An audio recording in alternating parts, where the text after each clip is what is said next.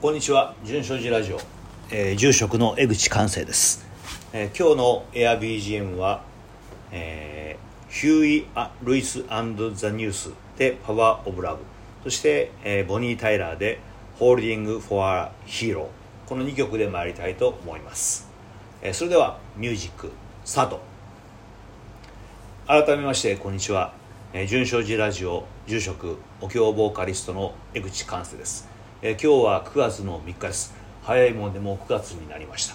ああでも今日もまだ30度気温があって湿度は70%超えてるんで本当に蒸し暑いですね。ただ36度7度を経験しちゃったんでねなんかなんとなくちょっと涼しいような気もする。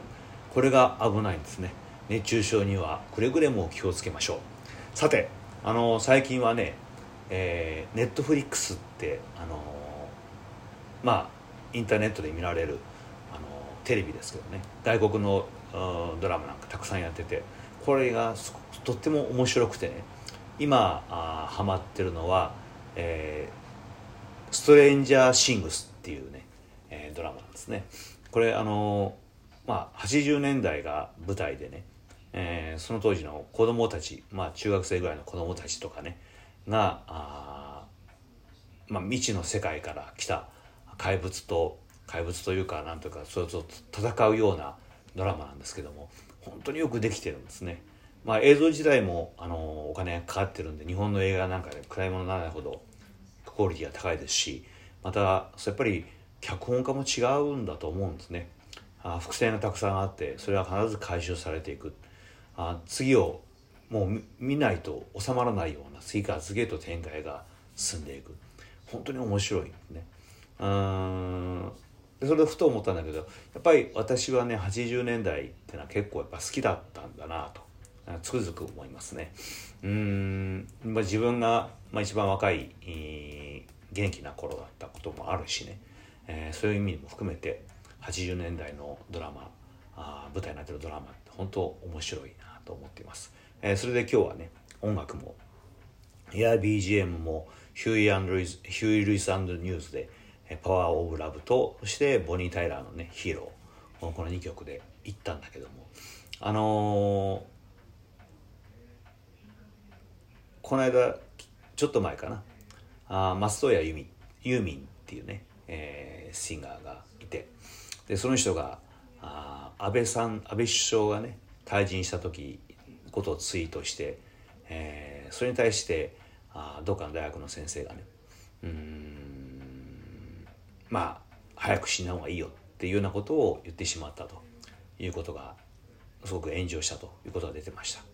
あ確かに私もねちょっとがっかりしましたね。ユーミンは昔から聴いてたんでね結構好きだったんで。あなんだよっていう部分もあるにはあるんですねやっぱりね。ただまあそれはそれなんでしょう。あのどっかで僕たちはね、えー今あそうだね。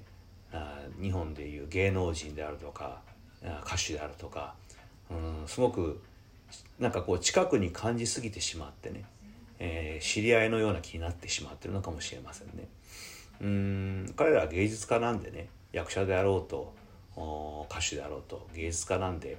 あその後に出したアルバム、うん音楽であるとかあ映像であるとかあそういうものが全てであってね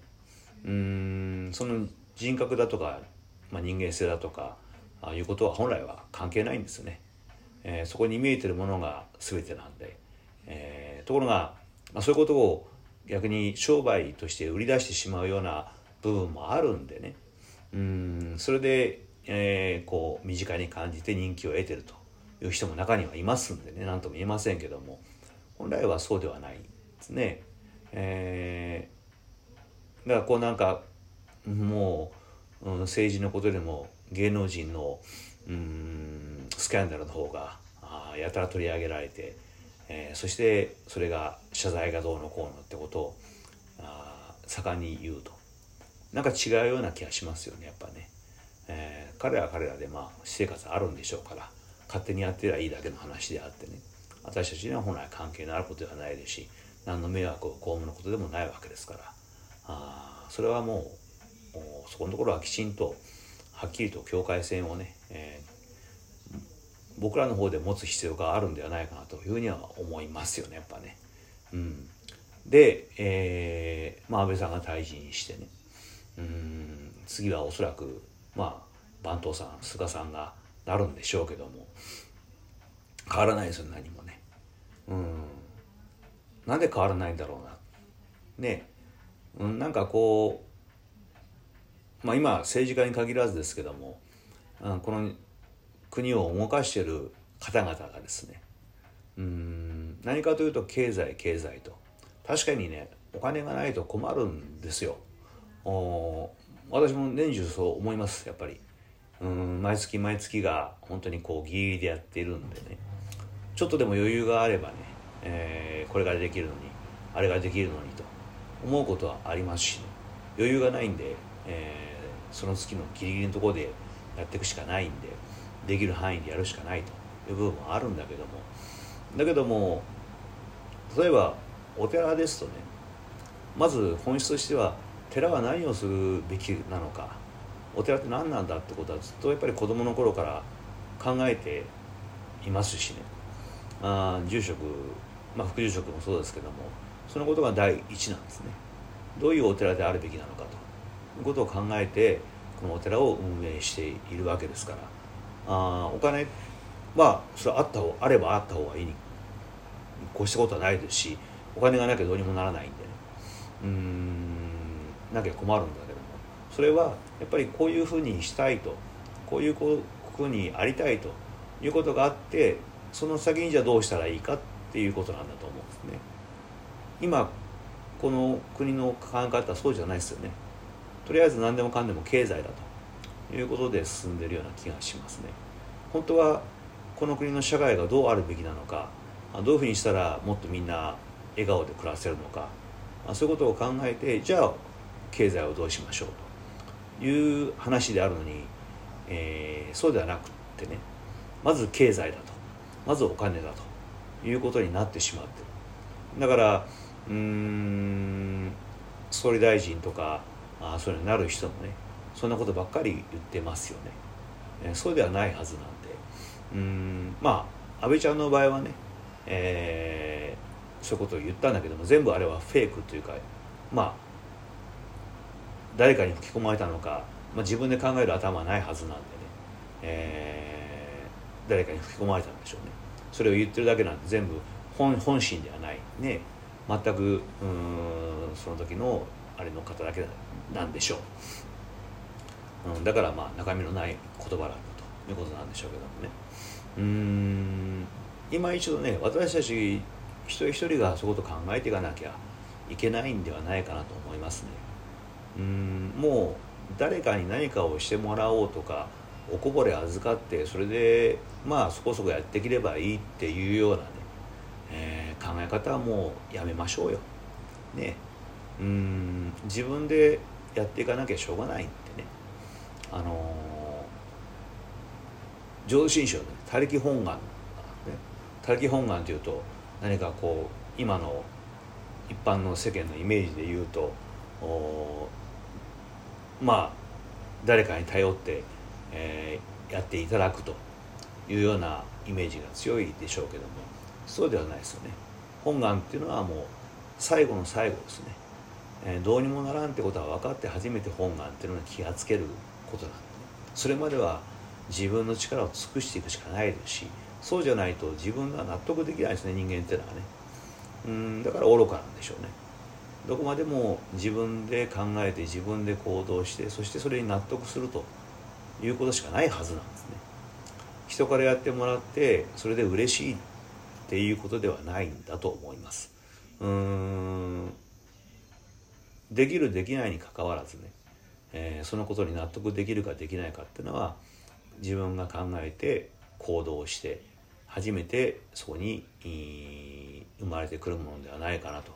いうふうにも思います。うん。そんなことをねやっぱりこれから考えていくあの若い人はもう考えてるはずなんです。結局僕らみたいなじじいがね考えてないんですよね、えー、今の50代60代70代のじじいが考えてないんですね、えー考えて考えられないものはおそらく残念ながら取り残されていかざるを得ないでしょう。うんまあそれはそれでいいのかもしれないけども。あだけどもやっぱりね、えー、ここまでこんな風にしてしまった責任は僕らにはあるはずなんで、え、こんな世の中にしてしまったね責任はあるはずなんで、え、やっぱりそこで今一度考え直していこうじゃないかと思います、え、考えれば行動すればできるはずなんでね、うん、必ず変わることもできるはずなんで、まあ、変わらざるを得ないですし、え、特にこの時代大きく世の中変わってきます、え、今がチャンスだろうというふうに思います、えー、そんなことを最近考えています、えー、今日の春章時代汁はこれで終わります、えー、今日の言葉です。まあなんとかなるんじゃない？じゃあねまた、えー、純正寺ラジオでは皆さんのご意見、えー、ご批判そして、えー、感想を募集しております、えー、純正寺 Facebook もしくは新しくリニューアルしましたあのホームページの方にね、ぜひ、えー、ご投稿いただければと思います。あちなみに、今回のホームページ、本当に、えー、よくできました。あのー、うちの参謀のね、昼間祐介君と、そして足川浩二さんに、えー、全面的に、えー、お願いをしまして、また、あ絵がね、えー、表の、まあ、パッと開いた時の絵がとってもいいんです。これは祐介君のお嬢さん、画伯が描いてくれた。あよく純正寺の雰囲気を表してる絵なんでそれも是非ともご覧いただければと思っております、えー、よろしくお願いいたします。